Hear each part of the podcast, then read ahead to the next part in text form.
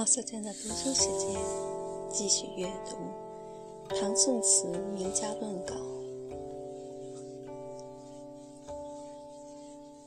论翁庭韵词。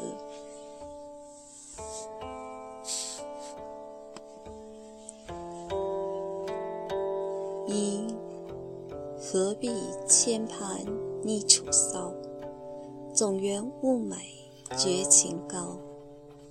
玉楼明月怀人聚，无限相思此一遥。关于翁庭韵词之评价，历来论者之意见颇不一致。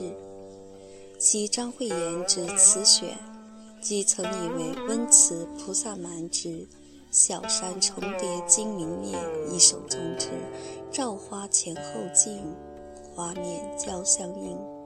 新贴绣罗襦，双双金鹧鸪四句，有《离骚》中出伏之意。陈廷卓《白羽斋词话》一层云：“飞卿菩萨蛮十四首，却是变化楚骚；而刘熙载之《易概》则以为飞卿词，累不出乎其外。”并无深远之托意。王国维《人间词话》更曾分明驳斥张惠言之说，云：“故在告文之为此也，非亲菩萨蛮，有何命意？皆被高文深文罗之。”肆意以为。张惠言诸人只以温词上逆楚骚，盖应有意推尊词体之故，故不惜以千幅立说。然而张氏诸人之为此说，盖亦并非无故。良以温词多写精美之无相，而精美之无相，则极易引人生托玉之联想。昔者太史公司马迁常称屈原，其志节，故其称物方。作者由于志节而在创作时联想给予物方，此故为一种自然之联想。读者在吟诵时由于物方而联想给予志节，此故亦为一种自然之联想。温词中如。玉楼明月长相忆，柳丝袅落春无力等词句，其皎洁高远之形象，缠绵悱恻之意境，自可以引人产生一种深美之联想，故无需将之拟比屈子，而以托意为千夫之说也。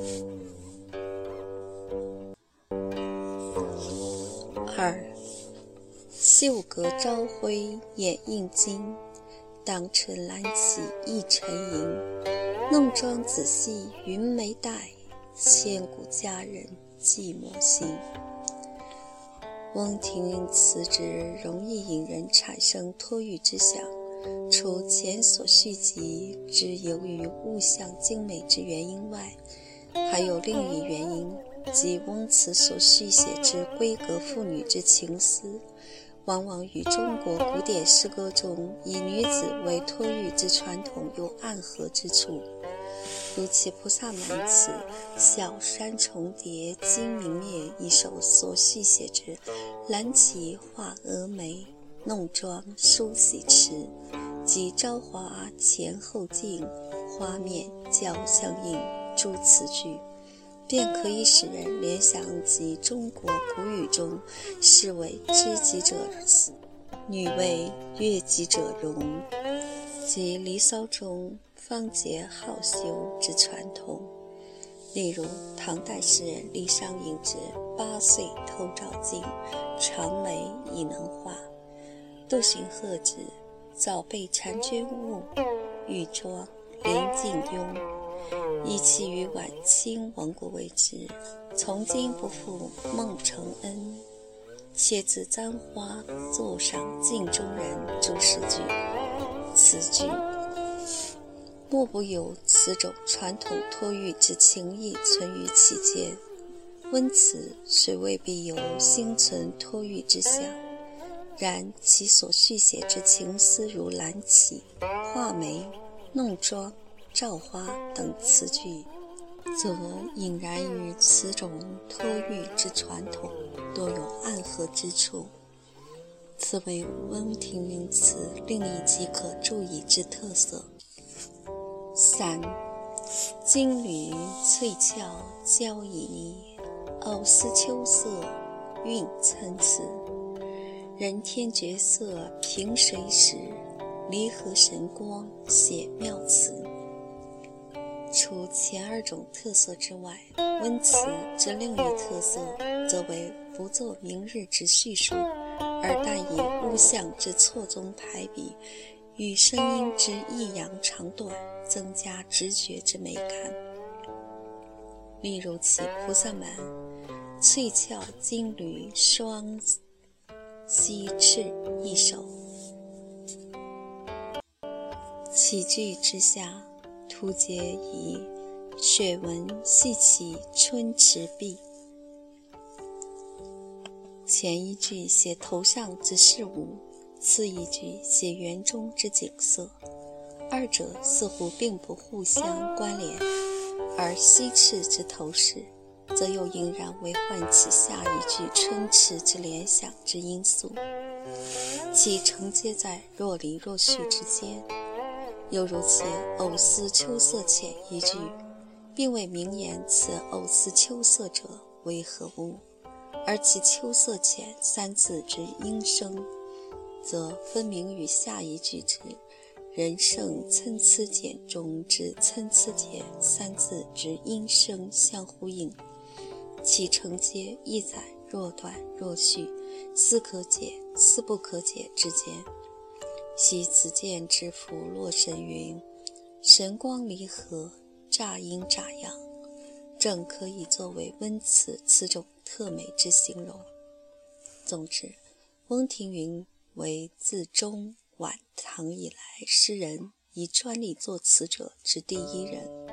昔之刘禹锡、白居易、张志和诸人，虽亦有词作传世，然大多是以诗律相近之排调，且数量甚少。翁庭筠词则不仅数量独多。且其所使用之排调极多变化，如其《番女怨》之“万枝香雪开已遍”，及“气南沙上惊艳起”等句，平仄均与诗律甚为相远，史称温庭筠能逐弦吹之音，为侧眼之词。在文人词之发展中，温氏故为奠基之一重要作者。何况温词更具有以上多种特色，能引人生托育之联想，遂使其词较之《花间集》中一般浮艳浅俗之作，别饶深远含韵之至。此种成就。为使词体逐渐脱离歌宴酒席中无意味之宴歌之开始，是则温词在词史中之地位，故自有其足可推崇者在。原不必以之，你必屈骚而后为高也。一九八二年七月于成都。